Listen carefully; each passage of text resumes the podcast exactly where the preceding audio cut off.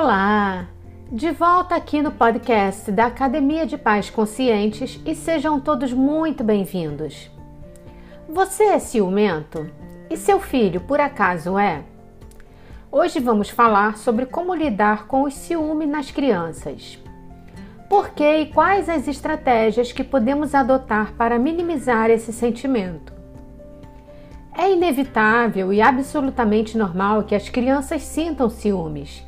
E em algum momento da infância, seja qual for o motivo, por mudanças na estrutura da família, pela chegada de um irmãozinho, por não querer dividir a companhia do amiguinho ou do brinquedo, ou mesmo por estar passando por uma fase de privação de afetividade por parte de um dos pais. Porém, o primeiro ponto é reconhecer a emoção da criança e acolher. Você, como pai ou mãe, pode acionar suas antenas para identificar o tipo de emoção que seu filho está sentindo e perceber seus comportamentos. Nessa fase, não é recomendado brigar, criticar ou punir as crianças. Aliás, em fase nenhuma, né, gente? Mas a palavra-chave desse momento é acolhimento. Mas o que é ciúme na infância? É uma emoção gerada quando a criança sente insegurança ou perda em relação a uma pessoa, pais, amigos ou alguma coisa, brinquedo, objetos pessoais. A intenção da criança é preservar aquilo ou quem ela pensa que está sendo ameaçado.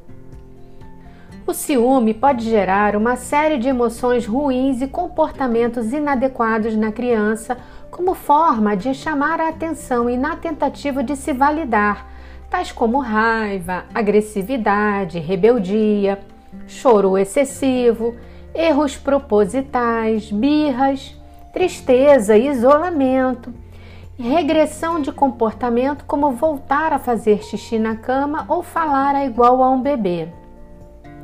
O mais importante é saber lidar com essa emoção e demonstrar para a criança que existe o compartilhamento saudável, sem risco. Dividir não significa perder ou reduzir o sentido de posse que ela mantém, mas aprender a socializar um objeto ou a atenção de quem ela recebe.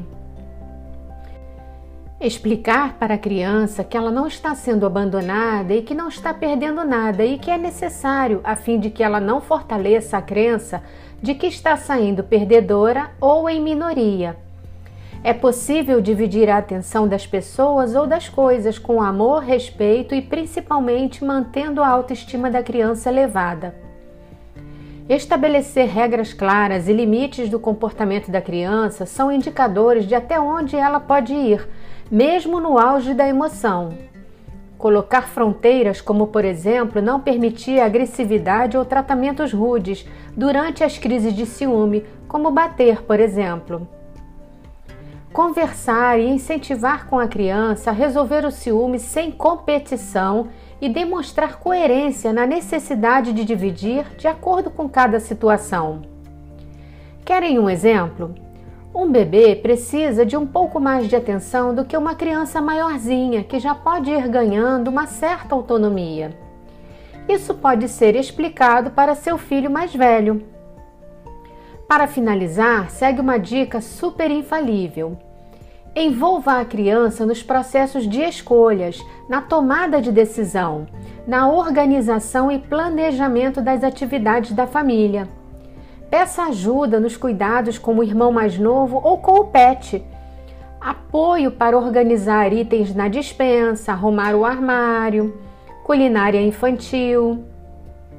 Claro que você vai delegar tarefas condizentes com a faixa etária do seu filho, mas que trarão cooperação, senso de pertencimento e de utilidade para a criança.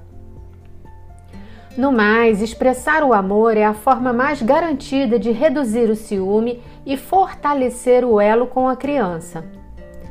Todo dia você deve se perguntar se precisa estudar para ser pai ou ser mãe. Eu vou responder que estudamos por várias razões. Aprender um idioma, passar para a faculdade e até renovar a velha carteira de motorista. Por isso é importante se aprimorar e o meu trabalho consiste em apoiar pais, crianças e cuidadores no processo de educação consciente, desenvolvendo habilidades e competências para lidar com as emoções e comportamentos que tornem nossa vida bem mais leve e com ganho de qualidade de vida. Eu também sou mãe e estou aqui para caminhar junto com você nessa jornada. Fique comigo porque a intenção é entregar conteúdo para te ajudar a encontrar soluções práticas e adequadas à sua realidade familiar.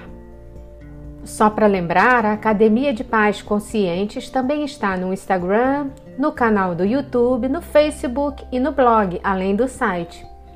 Obrigada por me ouvir se você avaliar que vale a pena indicar o podcast para quem você ama ou para um amigo, ficarei muito feliz. Não sou ciumenta. Um abraço e até o próximo episódio.